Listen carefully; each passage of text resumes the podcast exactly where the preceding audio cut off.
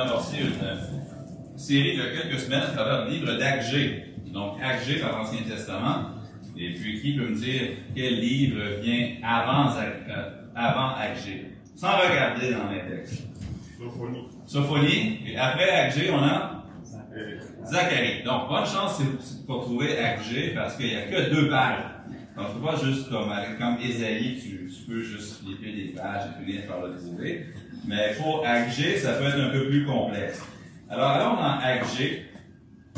Et nous allons lire le chapitre 1 ensemble. Mais même avant de, de lire le, chapitre, je vais juste vous donner un peu d'arrière-plan ici sur euh, Agé. Donc, alors qu'on arrive au livre d'Agé, ça faisait plusieurs décennies que le peuple d'Israël avait été de Juda dans le sud, de Jérusalem avait été déporté à Babylone.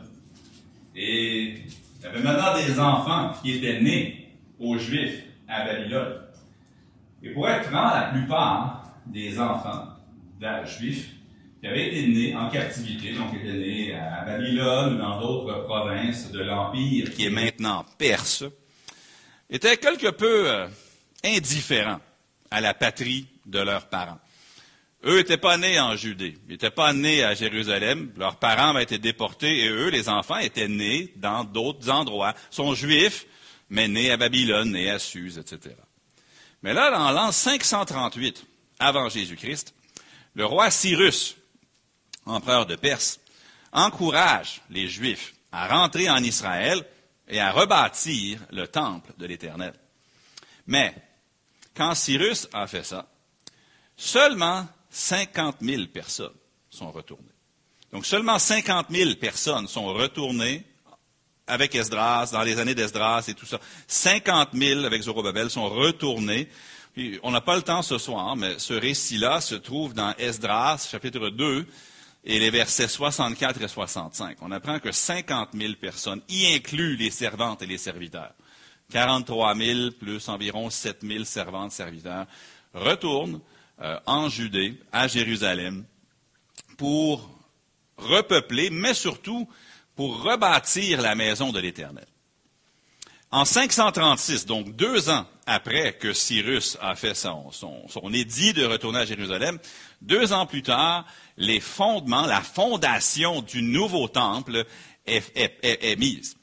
Et si vous vous souvenez de ce passage-là, euh, il y avait des, gens plus âgés qui se souvenaient encore du temple de Salomon, qui étaient peinés, qui pleuraient parce que le temple allait être beaucoup plus petit que celui de Salomon. Donc les jeunes se réjouissaient, les vieillards pleuraient. Mais alors qu'ils mettent les fondements, ça a causé un certain remous dans la région. Parce que les Assyriens, qui avaient enlevé le royaume du Nord, avait colonisé la région avec des gens. Ces gens-là, on les connaît dans le Nouveau Testament sous le nom de Samaritains. Dans le livre de Néhémie, on les rencontre aussi. Ces gens ces, colons-là que les, Assyriens avaient mis là, avaient comme fait un mélange de judaïsme et de religion païenne et de tout ça. Puis là, eux, ils regardent, alors que les gens commencent à, placer les, les, fondements du temple, puis ils envoient une plainte au à l'empereur de Perse. Puis ils réussissent à faire arrêter le travail de la construction du temple. On trouve ça dans Esdras, chapitre 4. Ils, persécutent, ils opposent le travail, puis finalement, ils réussissent à faire arrêter le travail sur le temple. Maintenant, les Juifs, qui étaient là, les 50 000 et maintenant peut-être un peu plus, qui étaient là pour rebâtir le temple, ne peuvent plus le faire parce qu'ils ne peuvent pas faire l'œuvre du temple, de rebâtir le temple. Ils vont meubler leur temps en faisant autre chose, en, bâtissant des maisons pour eux-mêmes, en faisant euh, d'autres choses, en s'occupant.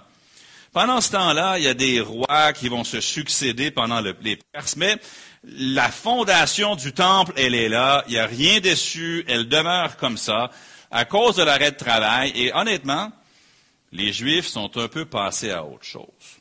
Ils sont rendus qu'ils laissent la fondation du temple là, telle qu'elle, rien dessus, puis ça ne les dérange plus. C'est comme si maintenant ils s'occupent de leurs choses, ils ne sont pas tellement préoccupés par le temple, et les choses restent comme ça. Mais finalement, Il y a un autre roi qui devient le roi des Perses. Et son nom, c'est Darius. Maintenant, ce n'est pas le même Darius qu'on a dans le livre de Daniel. C'est un autre Darius. C'est Darius Istaspès. Il prend le trône et lui, il va permettre aux Juifs de rebâtir le temple. Ça, c'est le contexte pour la prophétie d'Agé. C'est un temple qui a été commencé, la fondation est là, mais ça fait des années que c'est comme ça. Il n'y a rien qui se fait dessus. Et tout le peuple d'Israël est occupé à ses projets personnels et le temple ne se construit pas. Agé chapitre 1. La seconde année du roi Darius, le premier jour du sixième mois, la parole de l'Éternel fut adressée par Agé le prophète à Zorobabel, ça c'est le gouverneur, fils de Shealtiel, gouverneur de Juda, et à Josué, fils de Jotsadak, le grand sacrificateur, en ces mots. Ainsi parle l'Éternel des armées. Ce peuple dit, le temps n'est pas venu, le temps de rebâtir la maison de l'Éternel. C'est pourquoi la parole de l'Éternel leur fut adressée par Agé le prophète en ces mots. Est-ce le temps pour vous d'habiter vos demeures lambrissées, c'est-à-dire euh, toutes recouvertes, quand cette maison est détruite? Ainsi parle maintenant l'Éternel des armées. Considérez attentivement vos voies. Vous semez beaucoup et vous recueillez peu. Vous mangez et vous n'êtes pas rassasiés. Vous buvez et vous n'êtes pas désaltérés. Vous êtes vêtus et vous n'avez pas chaud. Le salaire de celui qui est à gage tombe dans un sac percé. Ainsi parle l'Éternel des armées. Considérez attentivement vos voies. Montez sur la montagne, apportez du bois et bâtissez la maison. J'en aurai de la joie et je serai glorifié, dit l'Éternel. Vous comptiez sur beaucoup, et voici, vous avez eu peu. Vous l'avez rentré chez vous, mais j'ai soufflé dessus. Pourquoi, dit l'Éternel des armées? À cause de ma maison qui est détruite, tandis que vous vous empressez chacun pour sa maison.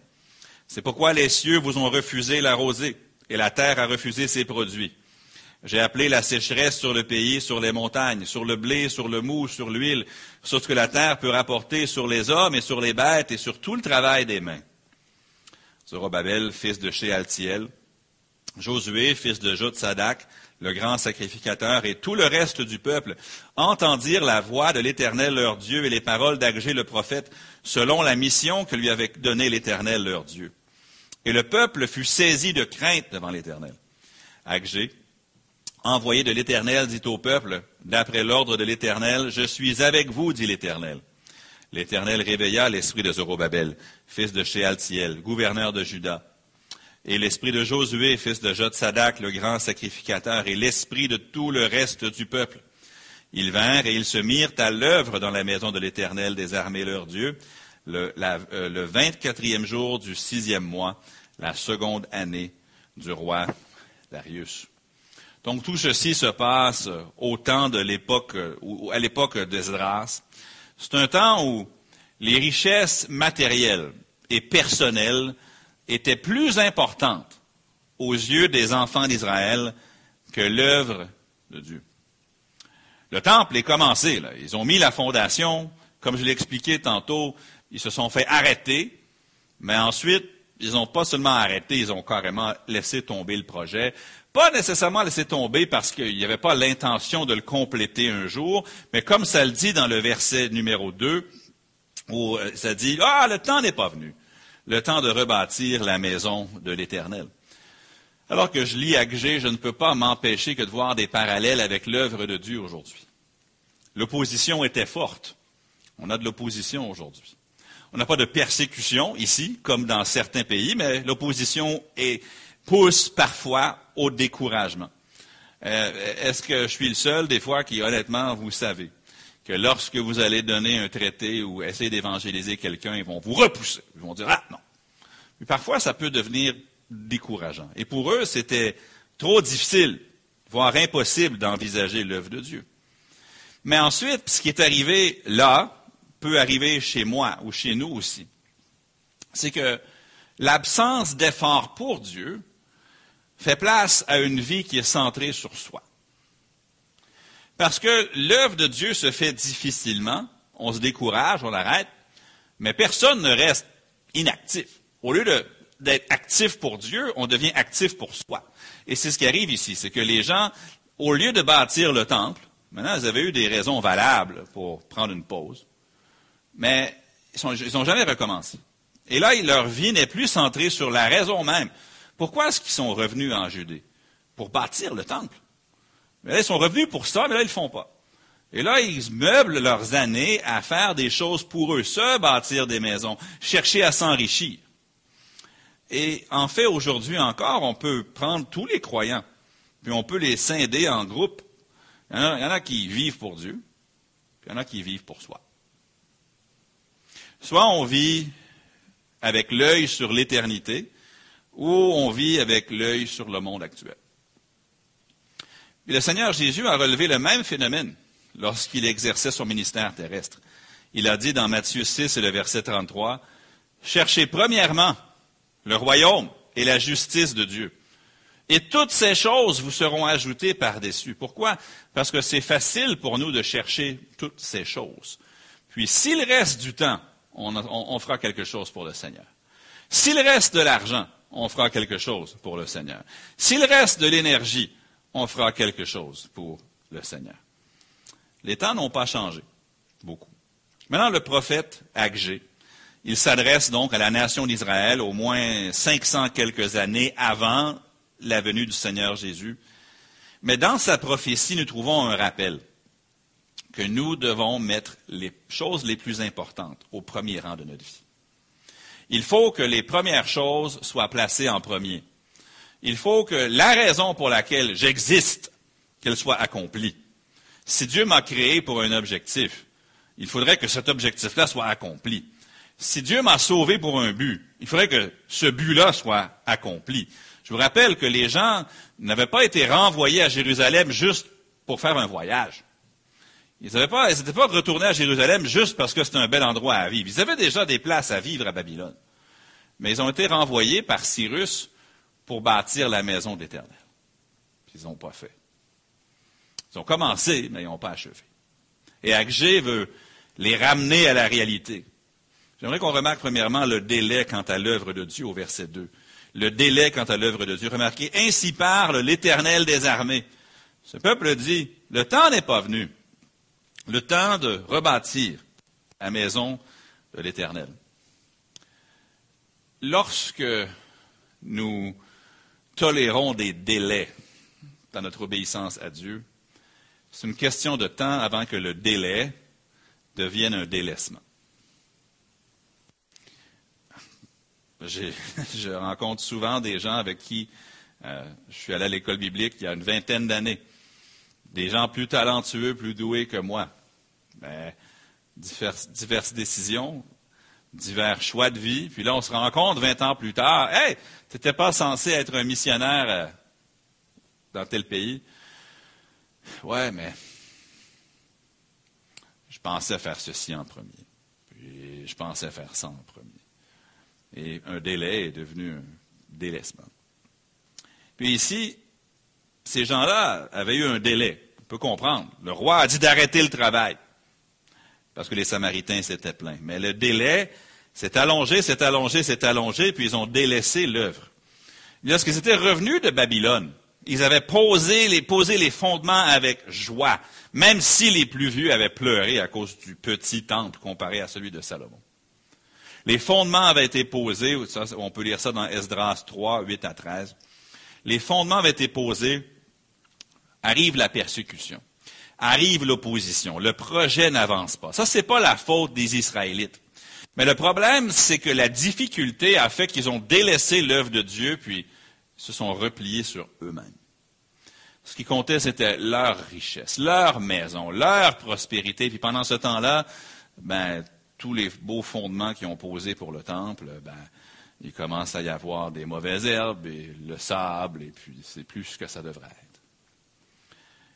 Et ils se sont habitués au fait que le projet du temple était en panne sèche. C'est juste devenu la vie, c'est ça. Ouais, on a commencé un temple, mais finalement, on n'a pas fini. Puis là, c'est pas le moment. On, fera ça un jour, mais c'est pas le moment. Je pose cette question. Est-ce que vous pouvez retourner dans vos souvenirs vers un moment où vous étiez plus excité par l'œuvre de Dieu, ou encore plus engagé dans l'œuvre de Dieu que vous ne l'êtes aujourd'hui? Je ne crois pas que le, le, peuple avait abandonné l'idée de construire un temple. Mais c'est simplement, ils étaient comme nous. Ils avaient accumulé d'autres activités. Ils avaient accumulé d'autres obligations, d'autres engagements, d'autres priorités. Une année en devient deux, deux en deviennent trois, puis le temple est là, puis il se construit. Les Israélites étaient occupés à planter des champs, planter des vignes, bâtir des maisons. Ils étaient occupés, mais ils n'étaient pas occupés par la chose pour laquelle Dieu les avait ramenés de la captivité. Ils n'étaient pas occupés par le projet que Dieu leur avait donné. Vous savez, l'adversaire va toujours tout faire pour remplir nos vies afin qu'il ne reste plus de place pour le Seigneur. Vous savez, le diable ne peut pas vous enlever votre salut. Si vous êtes sauvé, le diable n'y peut rien. Et gloire à Dieu pour ça. Mais si le diable ne peut pas vous enlever votre salut, il va certainement vous enlever votre utilité, s'il le peut. S'il ne peut pas vous amener en enfer avec lui, et gloire à Dieu, il ne le peut pas si vous êtes sauvé, mais il va certainement tout faire pour que vous soyez inefficace, trop occupé pour la cause de Christ. Et dans ma vie à moi, j'ai eu des saisons où c'était probablement le cas. Honnêtement, soyons honnêtes, je ne connais pas vraiment de croyants qui diraient Ah, moi, l'œuvre du Seigneur, non, ça ne m'intéresse pas. À peu près tous les chrétiens que je connaisse voudraient, dans un monde idéal, faire une différence pour Christ, euh, avoir un impact pour le royaume de Dieu. Même moi, dans ma propre vie, je ne peux pas penser à une saison de vie où je me balançais de l'œuvre de Dieu. Non. Il y avait toujours un certain désir quelque part. Ah ouais, un jour, il va falloir faire ça. Ah oui, un jour, il va falloir que je témoigne à cette personne-là. Ah oui, un jour, je vais devoir faire quelque chose pour l'émission. Ah oui, un jour, je vais devoir, un jour, je vais devoir. C'était pas que je m'en balançais, c'est juste que j'avais trop d'autres choses pour faire l'œuvre de Dieu. Puis Dieu donne cette prophétie ici à Agé pour la gloire de l'Éternel, certainement, mais aussi pour le bien-être de son peuple et pour la joie de son peuple. C'est pour la gloire de Dieu, mais c'est aussi pour le bonheur du peuple de Dieu. Remarquez dans les versets 3 à 11 la déception qui découlait de cette négligence. Donc, ils négligeaient le temple. Ils sont revenus pour ça. C'est pour ça qu'ils sont revenus. Cyrus leur dit, à qui d'entre vous est de son peuple, qu'il aille à Jérusalem, puis qu'il aille rebâtir le temple? Ils reviennent, sont 50 000. Commencent, mettent le fondement, puis là, ça reste là. Ils bâtissent leur maison, ils plantent des champs, ils font plein de choses, mais ils font rien avec le temple. Mais les versets 3 à 11, je ne prendrai pas le temps de tous les relire, mais on voit leur déception. Ils sèment, peu, euh, beaucoup, verset 6, recueillent peu, mangent, sont pas rassasiés. Ils boivent, ne sont pas désaltérés. Sont vêtus, ils n'ont pas chaud. Le salaire de celui qui est à gage tombe dans un sac percé. Le verset 10 nous dit que les cieux refusent la rosée, la terre refuse ses produits. Euh, la sécheresse euh, et tout ça. Les Israélites avaient pris la chose la plus importante, la raison pour laquelle ils étaient revenus dans, le, pays, puis ils l'avaient mis au fond de leur priorité. Ils l'avaient mis derrière le reste. Et Dieu veut ramener l'œuvre de Dieu, son temple, à l'avant-plan de leur priorité. Oui, Dieu le fait pour sa gloire, mais aussi parce qu'il sait que son peuple ne sera jamais épanoui, son peuple ne sera jamais heureux, son peuple ne sera jamais joyeux, son peuple ne sera jamais satisfait. Et ils ne pourront jamais accomplir le rôle que Dieu avait pour eux parmi les nations, qui était de démontrer la grandeur et le bonheur d'un peuple qui fait de l'Éternel son Dieu, s'ils ne bâtissent pas la maison de l'Éternel. Il est impossible, impossible pour un enfant de Dieu de se désengager de l'œuvre de Dieu et être heureux. C'est impossible. C'est impossible. Il est impossible pour un enfant de Dieu de se désengager, on pourrait dire de négliger l'œuvre de Dieu et être heureux. Impossible. Dieu leur donne un ordre, puis il le donne à deux reprises. Remarquez le verset 5. Considérez attentivement vos voix. Verset 7. Ainsi par l'Éternel des armées, considérez attentivement vos voix. Il leur explique, La raison pourquoi votre économie, Israël, ne va pas bien, c'est parce que la maison de l'Éternel n'est pas bâtie. Vous n'êtes pas en train de faire ce, que, pourquoi je vous ai ramené dans le pays. La raison pourquoi vous avez faim et soif et froid et que vos économies, on ne sait pas où elles vont, c'est comme ça passe par un sac percé. La raison pour les sécheresses, les famines et tout, c'est parce que je vous ai ramené dans ce pays pour bâtir la maison de l'Éternel et vous ne l'avez pas fait. C'est impossible pour un enfant de Dieu de se désengager de l'œuvre de Dieu et être heureux. À notre jeunesse, on a quelques jeunes ici.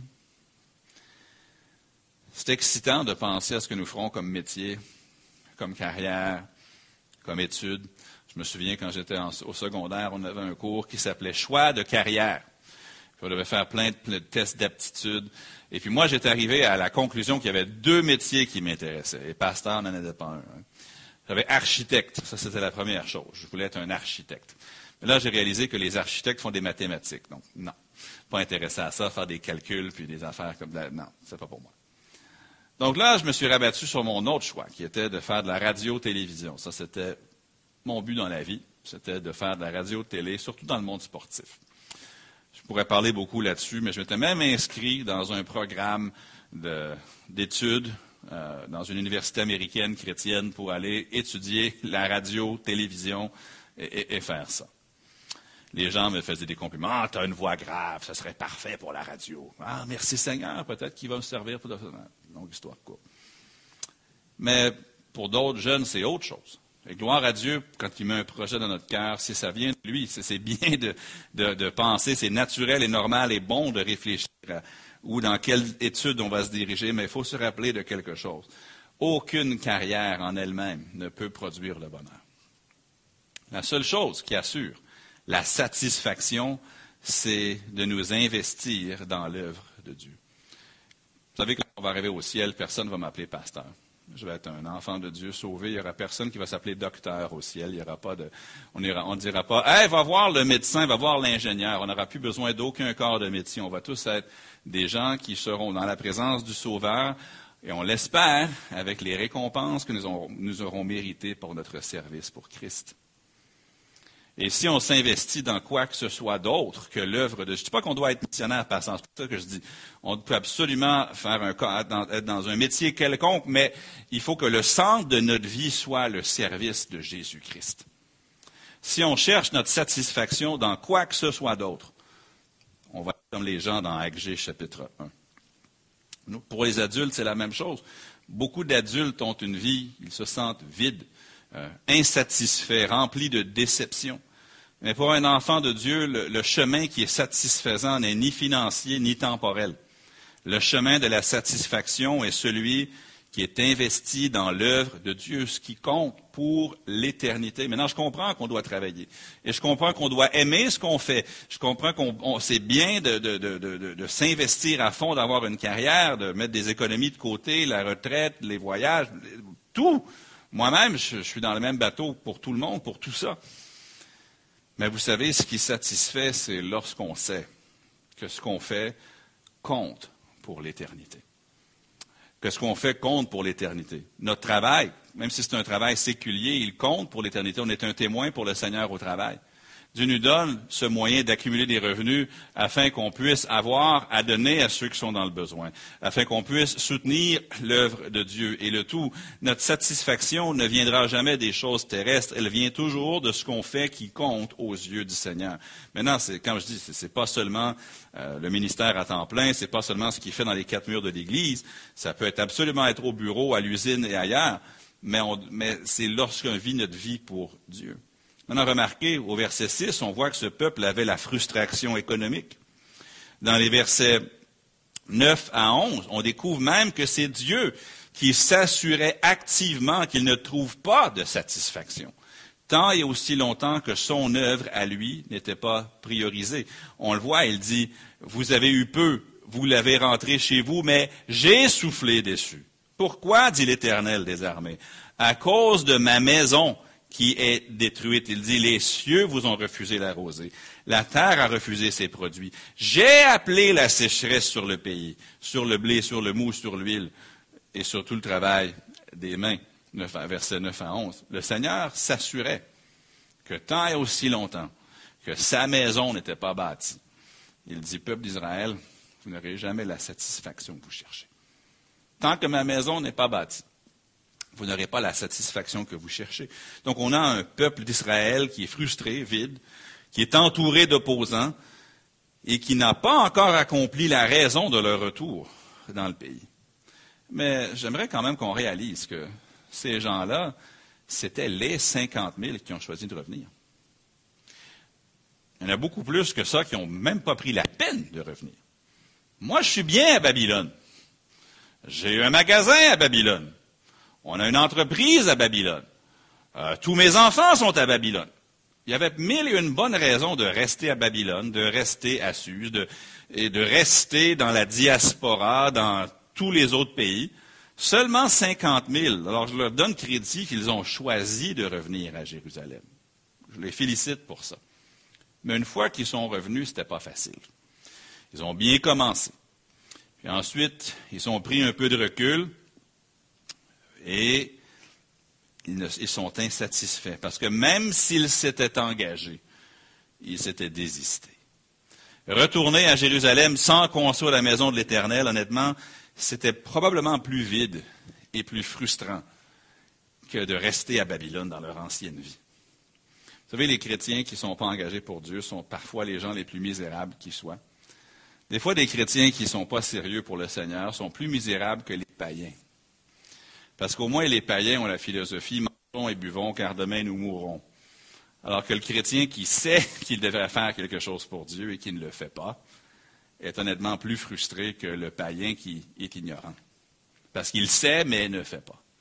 Puis ici, ces 50 000, ou peut-être quelques plus maintenant, qui sont revenus, sont plus malheureux, je crois, que les gens qui étaient restés à Babylone. Parce qu'ils sont venus avec un but, ils ont commencé, ils ont abandonné, puis là, ils sont vides. Vous savez, la satisfaction puis le bonheur, ça ne se trouve pas dans les demi-mesures face à Dieu. Ça se trouve dans un engagement complet. Jésus avait dit dans Jean chapitre 6, le verset 27, Travaillez non pour la nourriture qui périt, mais pour celle qui subsiste pour la vie éternelle, et que le Fils de l'homme vous donnera, car c'est lui que le Père, que Dieu a marqué de son sceau. On choisit tous notre degré de satisfaction dans la vie. Choisis ta voie et tu choisis ta vie? Choisis ta voie et tu choisis ta vie. Si la voie que tu choisis, c'est celle d'investir ta vie dans ce qui compte aux yeux de Dieu, tu vas être satisfait. Tandis que si tu investis ta vie dans ce qui n'a pas de valeur éternelle, tu seras insatisfait. Et c'est pour ça que Dieu leur répète de considérer attentivement leur voie. Le Nouveau Testament nous dit la même chose à nous chrétiens. Prenez donc garde de vous conduire avec circonspection, non comme des insensés, mais comme des sages. Rachetez le temps, car les jours sont mauvais. Euh, c'est pourquoi ne soyez pas inconsidérés, mais comprenez quelle est la volonté du Seigneur. Nous aussi, dans le Nouveau Testament, nous devons comprendre la volonté du Seigneur pour notre vie et nous devons l'accomplir. Et c'est ce qu'il nous appelle vraiment à faire. C'est ça qui a un impact une durée éternelle. Puis je termine avec les versets 12 à 15 de Agé, chapitre 1. Remarquez le désir renouvelé par le Seigneur.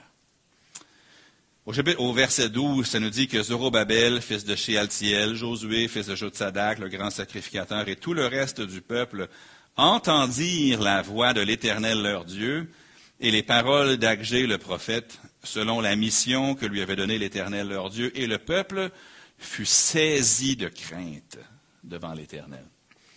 J'aime leur réaction. Dieu n'a pas eu à crier. Il a juste envoyé son prophète, puis ils avaient le cœur assez sensible pour dire Ouais, c'est vrai. On est revenu de Babylone pour ça. On a commencé, on a abandonné. On s'est concentré sur nous-mêmes, sur nos intérêts. Et là, Agé, tu as raison. Puis ils ont eu la crainte de l'Éternel. Ça veut dire qu'ils ont eu une frousse, mais ils ont eu le respect pour Dieu de dire oui. Dieu mérite plus que ce qu'on lui a donné. Et le Seigneur s'est chargé du reste. On voit la, grâce de Dieu ici dans ces versets-là. Vous savez, le désir de Dieu n'est jamais d'être contre son propre peuple. Il désire plutôt que son peuple se tourne vers lui, comme ça a été fait au verset 12. Oui, Dieu veut que son peuple le glorifie. Dieu veut que les gens regardent son peuple et il veut que les gens voient que les enfants de Dieu ont quelque chose que les autres n'ont pas, ou plutôt quelqu'un que les, les autres n'ont pas. L'Éternel avait ramené Israël, pas pour les faire vivre et mourir, il les avait ramenés pour l'adorer et pour reprendre la terre promise, pour accomplir les prophéties et par-dessus tout pour accomplir la promesse de la venue du Seigneur Jésus-Christ. C'est pour ça qu'ils sont revenus, mais tout ça, ça passe par la reconstruction du temple et puis la reprise de l'adoration de Dieu dans ce lieu-là. Mais remarquez la séquence qui a eu lieu ici, dans le cœur de ces gens qui étaient vides, découragés puis abattus. Premièrement, ils ont entendu le message du prophète, puis ils ont craint l'Éternel. Ils lui ont donné le respect qu'il mérite. C'est une repentance ici, un changement de cœur. Mais remarquez ce que Dieu a fait ensuite. Ils ont été réveillés par l'Éternel. Au verset 14. L'Éternel réveilla l'esprit de Zorobabel, fils de Shealtiel, gouverneur de Juda, et l'esprit de Josué, fils de Jotsadak, le grand sacrificateur, et l'esprit de tout le reste du peuple. Ils vinrent. Ils se mirent à l'œuvre dans la maison de l'Éternel des armées leur Dieu, le vingt-quatrième jour du sixième mois, la seconde année du roi Darius. Ils ont été réveillés par l'Éternel. Lorsqu'ils se sont repentis et qu'ils se sont tournés vers Dieu, Dieu s'est chargé d'aider à replacer leurs énergies à la bonne place, leur emploi du temps et leur vigueur. Dieu demande tout simplement qu'on le craigne, lui, plus qu'on ne craint nos factures, nos rêves, nos occupations, les choses de cette vie. Si notre désir du cœur est sincèrement d'investir notre vie pour l'éternité, de le servir, le Seigneur est capable de faire une œuvre en nous et pour nous afin que notre vie compte pour lui. Des fois, on se dit, je ne sais pas comment. Dieu est capable de créer le comment si on désire vraiment le servir. Dieu n'est pas quelqu'un qui dit Hey, j'aimerais t'employer, mais non, finalement, je n'ai pas de moyens pour que tu me serves. Si on veut vraiment servir le Seigneur d'un cœur sincère, Dieu est capable de, mettre en place les, possibilités et les capacités afin que nous le fassions. Dans Agé, chapitre 1, le verset 13, Agé, envoyé de l'Éternel, dit au peuple, d'après l'ordre de l'Éternel, Je suis avec vous, dit l'Éternel. Aussitôt, aussitôt qu'ils ont dit, tu sais quoi, le Seigneur a raison. Son prophète a raison. On doit retourner à la raison pour laquelle nous sommes ici, qui est de bâtir le temple de l'Éternel. Aussitôt qu'ils se sont repentis, Dieu a dit, je suis avec vous. Autant j'ai, vous étiez misérable, autant je peux vous rendre heureux. Autant vous étiez vide, autant je peux vous remplir. Autant vous étiez occupé à vos propres choses, autant je suis capable de vous fortifier pour que vous fassiez mon œuvre. Jésus nous dit la même chose. Je suis avec vous tous les jours, jusqu'à la fin du monde. Sommes-nous trop occupés pour Dieu? Au Canada, dans à peu près tous les pays euh, développés, si on peut prendre cette expression-là, on est incroyablement occupé. Incroyablement occupé. Et le danger de ça, c'est que parfois, on, s'occupe de nos propres choses. Des fois, c'est le découragement face à l'œuvre de Dieu ou l'opposition, mais maintenant, d'autres choses envahissent leur vie. Personnellement, il n'y a jamais une journée de ma vie où je n'ai rien à faire. Il n'y a jamais une journée de ma vie où je ne pourrais pas être en train de faire quelque chose, aller quelque part. Il y a toujours quelque chose de plus. Et puis pour les jeunes, encore, je me répète, quels que soient vos projets de vie, assurez-vous de mettre votre utilité à Dieu en plein centre, ou vous ne serez jamais satisfait. Jamais. Jamais, jamais, jamais. Rien d'autre ne satisfait, et rien d'autre n'enrichit éternellement. Mais si nous tournons notre cœur vers lui comme eux l'ont fait, il va certainement nous rendre capables de le servir j'aime l'exemple d'Agé, j'aime la patience de Dieu, j'aime aussi que Dieu était tellement bon qu'il les a empêchés d'être satisfaits de quoi que ce soit de moins que lui. Puis j'aime sa patience. Il les ramène dans le pays, son peuple s'égare un peu, du moins dans leurs priorités. Il leur envoie son prophète, puis dit, bâtissez. Puis ils l'ont bâti, ce temple-là. Puis on va voir la semaine prochaine, probablement, que la, gloire de ce temple-là, allait être encore plus grande que la gloire du temple de Salomon. Le temple est très moins gros, moins beau, mais il y a quelque chose de spécial. C'est que dans ce temple-là, un jour est entré le Seigneur Jésus-Christ. Et la temple, ce temple-là va être encore plus glorieux. On va arrêter là pour ce soir et puis on va prendre nos listes de prières. Et puis je